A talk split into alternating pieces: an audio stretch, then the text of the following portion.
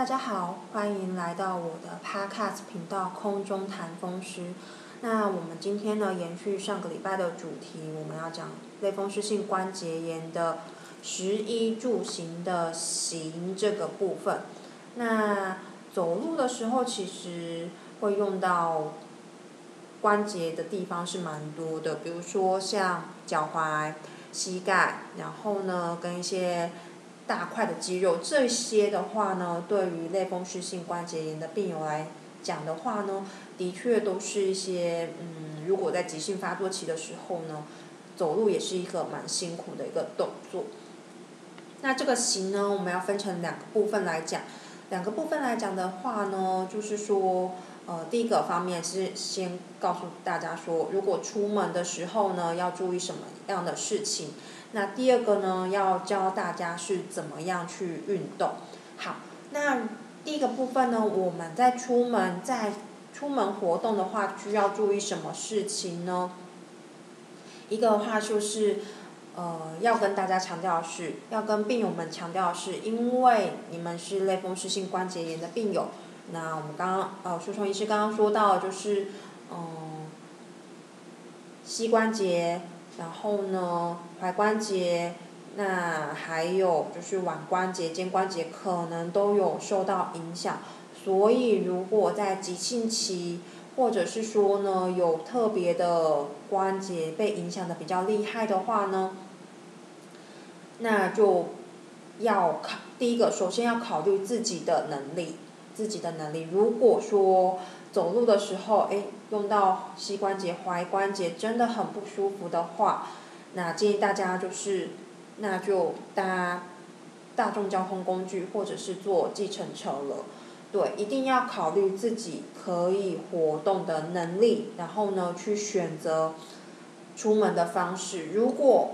现在是一个缓解期呢，关节都不太疼痛的话呢，当然是很建议大家走路。那走路呢？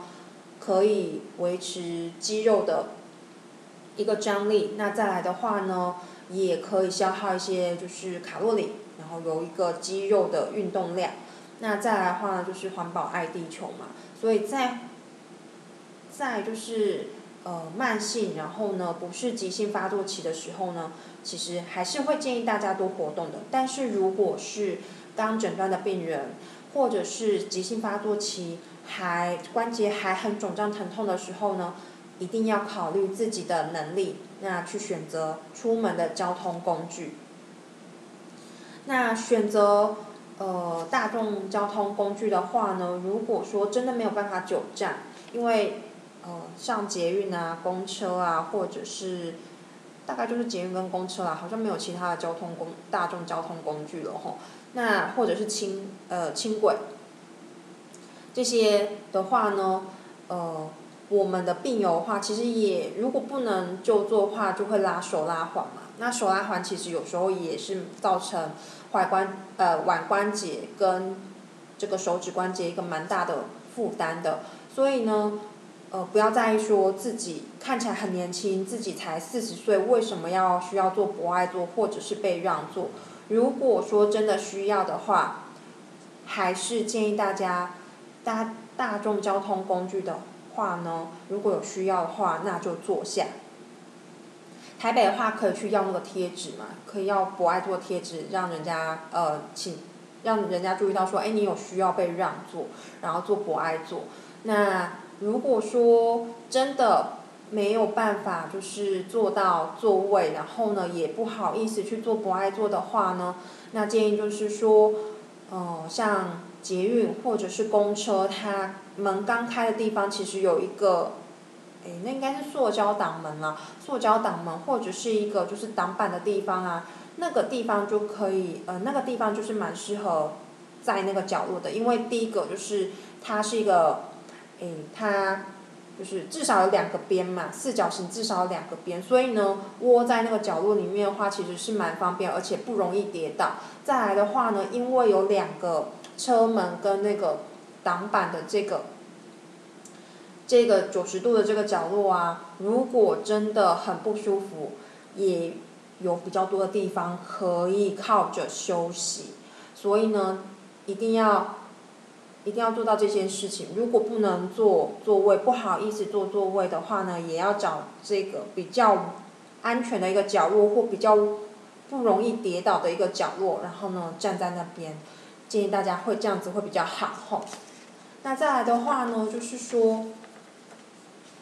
呃，这是第一个是跟大家说，如果要出门的话，要考虑自己的现在的关节的状况，自己的活动能力去选择出门的交通工具。那再来的话呢，如果出门的话呢，建议大家，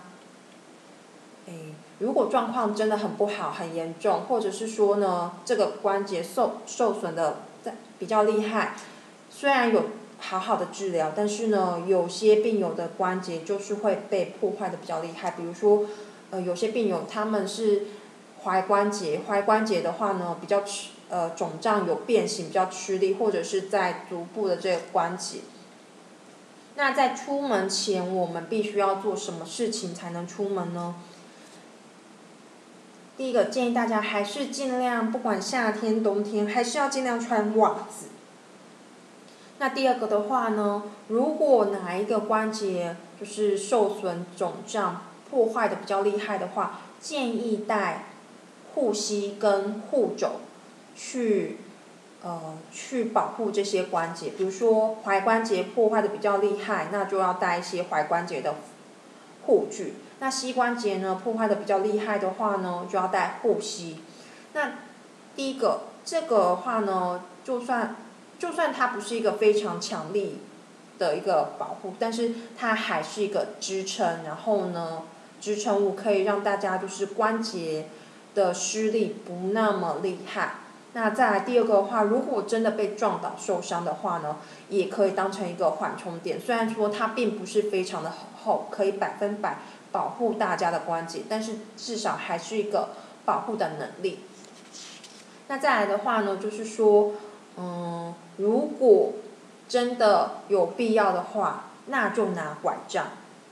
那就拿拐杖，就是减少自己的负担。所以呢，不管做什么事情、做什么考量之前，一定要考虑到自己关节的活动能力或者是承受的能力。好，那再来的话呢，就是说，如果说可以的话，走路或者是或者是。需要爬楼梯的时候啊，不要想说，诶，其实我们类风湿性关节炎的病友，或者是退化性关节炎的病友，有时候也还，就是这一点有时候很奇怪，就是他的关节破坏如果正在急性发作，或者是破坏的比较厉害的话，他们会觉得说，哎，我多走走，也是也是会帮助关节，可是这个多走走呢，往往就是太多了。当然走是一件好事，但是一定要衡量自己的能力，不要做自己超过能力、超过自己能力范围的事情，这样子反而会影响大家的关节。所以呢，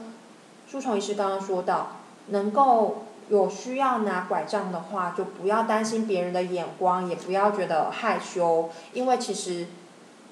多多少少我们年纪大了之后就是要拿拐杖的。好。要拿拐杖。那如果说走路的话呢，可以利用一些手扶梯或者电梯，不要强逼自己一定要爬楼梯，增加膝关节的负担哦。好，那刚刚的话呢，讲到说就是，呃，要穿袜子，要穿关节的护具，然后呢出门。再来的话就是鞋子，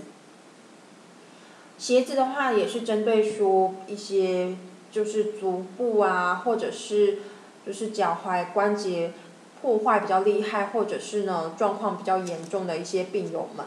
那因为他们有时候这个指关节、这个脚趾头的关节啊，跟踝关节都会比较肿胀，或者是变形的比较厉害，一般的鞋子可能没有办法，就是有一个很好的支撑度，而且呢。脚型啊，跟这个形状也不太符合，可能会有时候太紧，造成关节额外的负担。那如果说呢，有这样的一个状况呢，建议大家可以去做矫正鞋。那做矫正鞋的话呢，诶，也不是说随便去做做啦，建议大家可以先去找有在做矫正鞋的复健科的医师。那呢，先去看复健科医师的门诊，然后呢，他们会对这个矫正鞋做出一些建议，然后呢，会告大告诉大家说哪里去做，然后有一个专门的做矫正鞋的矫正店这样子。我之前在当实习医师的时候啊，有在奇美的复健科，奇美医院的复健科那边当过实习医师。那其实那边的复健科主任。也不是在打广告，我觉得他人真的很好，很厉害，很聪明，很有能力，对。那那边的复健科主任，不知道现在有没有换人？诉讼一次没有去查，没关系，那就这样吧。好，就是重点是要告诉大家说，诶，其实复健科的医师们对这个有一些医师们对这个矫正鞋是有专门的研究的。那建议大家说，诶，可以去看看说，可以去看说这些矫。那个复健科的医师，然后呢，听取说他他对矫正的鞋的一个建议，不是说哎网络上有在做矫正鞋店啊，或者是说哎网络上或者是店呃鞋店跟大家说哎这个鞋垫很软啊，支撑力怎么样啊，然后这样子就是你的脚就不会受伤。有时候这个矫正鞋呢，定做矫正鞋，这是一个非常个人化的一个东西。所以有时候真的是需要复健科医师专门的评估，那去做这个矫正鞋，会对大家的关节跟足部更会有保护能力哦。好，那我们第一个部分呢，就是关于行的这个部分，关于出门要注意什么事情的话呢，我们就讲到这边。那第二个部分呢，我们要来讲说，如果要可以行的话，那就要动啊。那动的话呢，怎么样去动？选择什么样的运动呢？一个就是说，当然，当然还是要分说，呃，类风湿性关节炎急性发作期跟慢性期。好，那急性发作期的话呢，急性发作期的话呢，因为大家正在痛，病友们正在疼痛，那正在。红肿热痛，所以急性期的时候呢，建议大家就是一定要吃，如果有痛不能忍耐的时候，一定要吃止痛药，或者是赶快回门诊寻求医师的协助，然后赶快把这个急性的发作期的状况减到最轻，那时间减到最短。那在这个时候的话呢，就不建议大家做特别的运动，特别就是的训练。建议说，哎，进行一些就是比较简单啊，然后呢，就是动动手指关节或者是部分部分的肌肉的一些伸展运动，这样就可以了。比如说弯腰，然后手碰碰地板，或者是说呢，就是诶拉拉筋啊，拉拉脚，这样子温和的运动就可以了。那如果说是慢性期的话呢？慢性期、缓解期的话呢，适度的运动可以帮助大家的肌肉的肌力增强。然后呢，第一个可以预防肌少症，第二个可以利用这些肌肉的这个肌力的增强来协助大家已经被破坏的关节，让关节的承受的能力不要呃。承受的负担不要那么大哦。大家来想说，其实一个动作怎么样去做呢？当然，第一个神经要去控制，但是神经的话呢，在我们类风湿性关节炎的病人，呃，比较少去提到，也比较少被影响，也是有会被影响的，但是真的比较少。那第二个的话呢，就是一些骨头，骨头。那第三个就是骨头跟骨头之间的关节，第四个就是关节周围的这些软组织，比如说肌腱呐，然后呢肌肉，所以呢要完成一个活动的话，必须要有这四个四个大部分的这个帮助。那如果我们其中一个呃，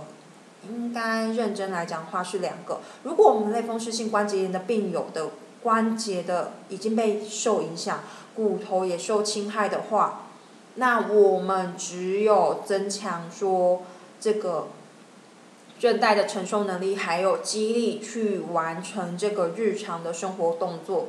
生活工作。所以，如果在病友们已经是缓解期、已经是慢性期的时候呢，我们一定要适当的运动。然后，第一个保持关节的活动能力，第二个可以增强我们的肌力，去协助我们完成日常更好的去完成这些日常生活工作哦。好，那如果是慢性期的话呢？慢性期的话，我们建议是这样的。那我们就是当然有分成几个部分啦。如果说如果是慢性期的话呢，我们建议大家就是可以从两个部分去选择运动。第一个话呢，就是关节的活动的程度；第二个的话呢，是肌耐力的训练。好，那。这个这个是什么意思呢？一个话呢，就是说关节的活动的话呢，如果有一些就是关节炎啊，如果正在发炎的时候，活动当然是会变痛嘛。但是关节炎如果缓解期的时候你不动，它反而会有一种冰冻起来或者是僵住的感觉。所以我们一定要做一些关节活动的一个部分。那第一个关节活动的部分呢？我们要根据大家的关节炎的的影响的程度，如果关节炎比较轻的话，建议大家这个关节活动的这个动作就可以做的比较多一点，然后呢，尽量去保持我们关节的活动程度。第二个的话呢，如果说特别哦，舒虫医师刚刚讲到说，有些病友他是影响到踝关节，真的很肿胀，没有办法活动的话，那我们这个踝关节的这个。关节的伸展运动或者是活动度的话呢，那就要做的稍微轻微一点。那第二个的话呢，肌耐力训练，其实我们刚刚舒虫医师讲到说，哎，如果我们关节已经受影响，已经被破坏的话，那就要增强我们的肌耐力的训练。那肌耐力当然有很多很多的一个做法啊，就是比如说呃。有一些有氧舞蹈，然后呢，它有时候会加上一些轻微的重量，这个重量并不是很重哦，就是一一手可能是一百克、两百克，就要根据当时候，嗯，大家手部关节被影响的程度去选择这个重量。那当然，如果说关节炎控制良好的话呢，也是可以拿比较重的东西，或者是甚至说是可以做到重训的这个活动，重训的一个训练，好。那再来的话呢，这个肌耐力，肌耐力除了去做重训，然后呢，除了负重去做一些动作啊、有氧舞蹈之外呢，还有一个部分也会训练到肌耐力，但是大家很常去忽略的就是伸展运动、拉伸运动，就是拉腿呀，然后呢，放松关节，其实。这这个也是一个肌耐力训练哦。大家要知道说，其实我们可以做一个动作的时候呢，如果一条，比如说我们，哎，我们就是做出一个动作，我们先讲二头肌跟三头肌来举一个例子好了。如果我们要拿起一个东西，然后或者是呢手弯曲手肘的话，那一定是要就肌肉的部分来讲的话，一定需要二头肌收缩。那这时候三头肌是一个放松的一个部分。那大部分呢，我们的重训都强调说，都强调说，哎，都强调说，哎，我们要做这个收缩的部分。那其实放松的话，就是反向反向肌肉的一个收缩的一个状态，一样可以训练我们这些肌肉的肌耐力哦。所以呢，在做运动的时候呢，我们。这样子来讲，应该是三个部分会比较完善一点。就是在做运动的时候，第一个，我们一定要做关节活动的不呃活动的这个训练；第二个，我们要做适当的肌耐力的训练；第三个，一定要做放松操，去伸展这些诶已经比较疲累的肌肉，或者是我们刚刚训练的收缩群的这些肌肉呢，我们做一个放松操去。伸展这些反向的肌肉，让它放松，让它拉长、伸展，这样一样是一个训练肌耐力的一个动作。这样讲有好像有比较难懂啦。书虫医师会再想想看，说，哎，怎么样让大家更容易去理解这个内容？总之就是三个部分。第一个，关节活动程度一定要做，哎，第一个关节活动度的运动。第二个的话，肌耐力的训练。第三个，一定要做放松操哦，就是这样子。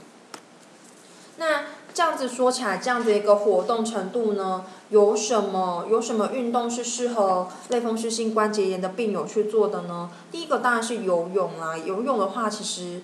一个是它在水中的话，它水因为有浮力，那有浮力的话呢，它会减轻这个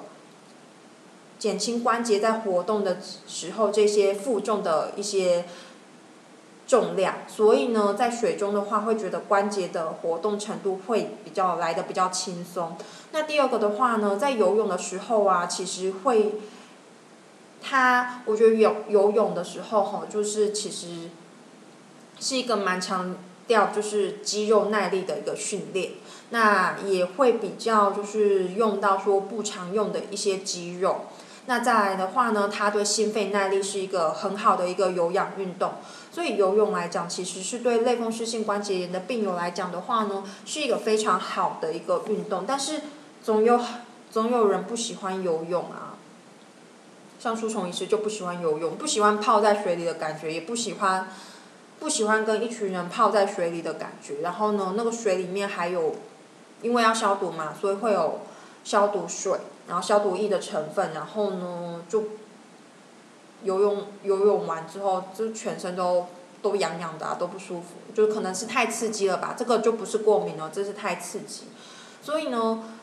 那如果说我们我们不能去游泳的话，那我们类风湿性关节炎的病友可以做什么样的活动呢？一个话呢是建议说大家去做。瑜伽或者是皮拉提斯的这个动作，因为其实，诶，皮拉瑜伽跟皮拉提斯的话，也是蛮强调说关节活动度，然后呢，肌肉的耐力训练跟放松的这个部分。那所以呢，也蛮建议大家去做这些瑜伽、皮拉提斯的动作。这个刚刚舒虫医师讲到的这个三大部分的话，其实瑜伽跟皮拉提斯都可以。做到把这三个部分就是做一个整合，然后都会运动到，都会提到，都会做到，然后是一个蛮好的运动。但是呢，瑜伽跟皮拉提斯总是会有一些比较难的姿势，那可能会影响到病友的关节的一个状况。那这时候千万不要忘记要衡量自己的状况，如果自己真的做不到的话呢？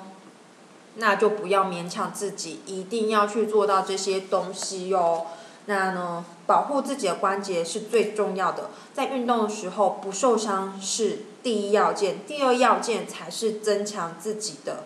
其他能力。所以就跟五洲制药的概念是一样的，就是先求不，先求不伤身体，再求药效。好，一定是这样子的。那再来的话呢，就是说。呃，去做瑜伽、皮拉提斯的话，现在其实 YouTube 跟网络就是非常的发达。那建议大家说，就是如果状况许可的话，可以从一些如果想要在家做的话，可以从一些比较轻度，然后呢比较简单的一个部分开始做。那开始做的话，如果说呃。但说，就是如果说有些人很担心说，哎，我这个动作真的自己能做吗？还是什么自己不能做的时候，建议大家就是还是再度想想说，哎，如果我这个关节做了会不舒服，会酸痛的很厉害，会影响的话，那就先放下来不要做。那如果说很担心说自己做的动作是不是正确，会影响的话呢，那就是去上去上皮拉提斯或者是瑜伽的课。那什么地方可以去上瑜伽跟皮拉提斯的课呢？最简单的地方，这又是在讲台北，其他地方，书虫医师就真的不太知道。嗯，台北的话呢，那些本来的就是本来的活动中心，现在改成就是运动中心了，比如说像北投运动中心、石牌运动中心，他们都会有安排这些课程，他们会有瑜伽、皮拉提斯的课程。那这个去帮这个运动中心上课的老师们呢，大部分这个证照跟这个经验的话呢，都是都是都是 OK 的，就是他们真的有证照也有经验，要不然大概没有办法随便去呃。市政府办的这个运动中心去帮大家上课，所以呢，一个是如果要要去上比较便宜的课啊，然后离家近的课的话的话呢，我觉得书虫医师觉得运动中心的开的课是一个考量，然后可以去报去去上课这样子。那如果说哎想要想要更更多的这些就是活动啊，或者是比较进阶的一些运动的话，那就可以去报健身房的一些课程。其实现在上健身房的这些瑜伽跟皮拉提斯的课程也不会非常的贵。那建议大家就是至少两天到三天去上一次，然后呢维持维持自己的活动程度。那如果说这个并不是在夜配哦，因为我也没有说哪一家。健身房，那去上课的目的是什么呢？去上课的目的其实就是要把这些动作，然后呢，这些该注意的内容好好的学习。学习完之后呢，可以在家里面做，在家里面就可以天天做啊，也不用花钱。所以去上课的这个目的啊，第一个当然是要学会自己说做什么样的运动，做什么样的动作不会伤害到自己的关节。第二个。学习动作的内容，然后呢，学习动作的就是精髓的目标。比如说，这个动作是要训练哪一个肌肉？那这个地方必须要拉多久才可以伸展到某一条肌肉？这些都是大家在上课必须要学的一些内容。那学完之后，当然就是瑜伽跟皮拉提斯。简单的话，买个瑜伽垫。或者是现在有运动巧拼，就可以在家里面天天做，天天做做个十分钟到十五分钟，其实也是非常非常好的一个训练。大家要想哦，书虫医师一直在讲的复利，你每天运动十五分钟的话呢，诶，一个礼拜十五分钟乘以七，就一百多分钟了，就远远我们现在国健署建议大家是一个一个。星期要运动三次嘛，一次要三十分钟。哎，三十乘以三的话就是九十分钟，那你十五乘以七的话就是一百零五分钟了，就比国健就已经达到国健署的要求了，对不对？所以呢，重点就是上完课学习完内容之后呢，在家里面天天做，持之以恒。那如果急性发作的时候，当然是可以休息一天没有关系啊。或者是休息三天也无所谓，那休息完之后，哎，这个关节炎状况缓解之后呢，再继续从轻度最简单的一个课程开始做，然后慢慢加重训练哦。其实这个吼，就是运动有时候，书虫医师就觉得像波浪一样，它总是会有起起伏伏的时候，它不可能像一条斜直线一样一直往上升，都不会有。都不会有累的时候啊，也不会有疲劳的时候啊，这是不可能，就跟波浪一样。那但是我们只要让这个波浪，它虽然会高高低低、起起伏伏，但是我们只要让这个波浪的整体趋势是慢慢缓缓的往上的话呢，那就可以啦。就比如说我们今天从这个运动从一做到三，然后做到五，诶，我们冬天关节开始疼痛了。那我们经过几天的缓解期，我们又从又从运动强度是二的这个程度做起。好，那二三四五六七，哦，又开始发作的话呢，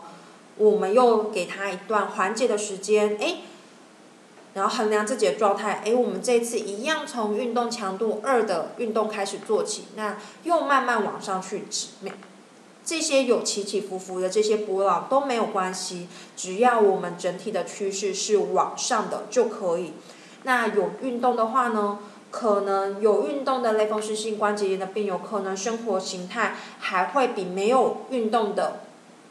正常人来的健康哦。好，那接下来呢，就是要跟大家说，知道要运动，那什么时候要把这个运动暂停呢？刚刚舒虫医师有说到，第一个就是急性期的时候，关节真的很肿胀疼痛的时候，没有办法做的时候，身体很疲劳的时候，那就给自己时间休息。那第二个，如果运动的时候呢，运动完都会有酸痛的感觉，这是正常的。那如果说这个酸痛感觉的话，持续三天以上都没有缓解，那越来越厉害的话呢，